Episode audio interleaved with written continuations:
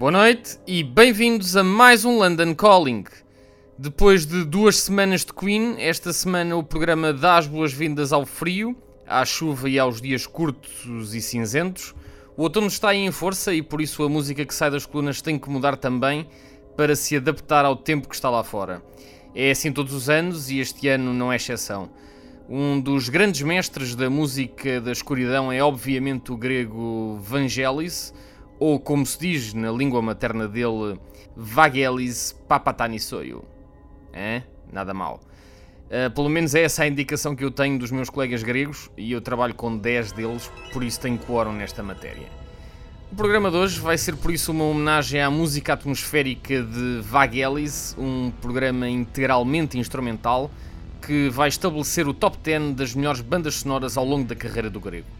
Sublinho que o programa vai ser constituído unicamente por bandas sonoras, ele que fez muitas, por isso há muito para onde escolher, pelo que os trabalhos dos anos 80 com John Anderson dos Yes ficam de fora, bem como todos os álbuns correntes de estúdio, ou os trabalhos mais antigos com os Aphrodite's Child, que hoje até ganharam uma nova legião de fãs. Só bandas sonoras, portanto, só música que pinta paisagens cinemáticas, precisamente a especialidade do meu grego preferido a seguir ao Mitroglou.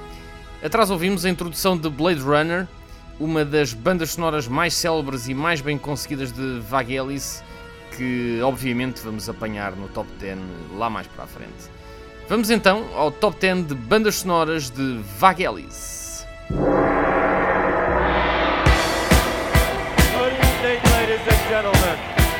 Welcome to Earl's Park.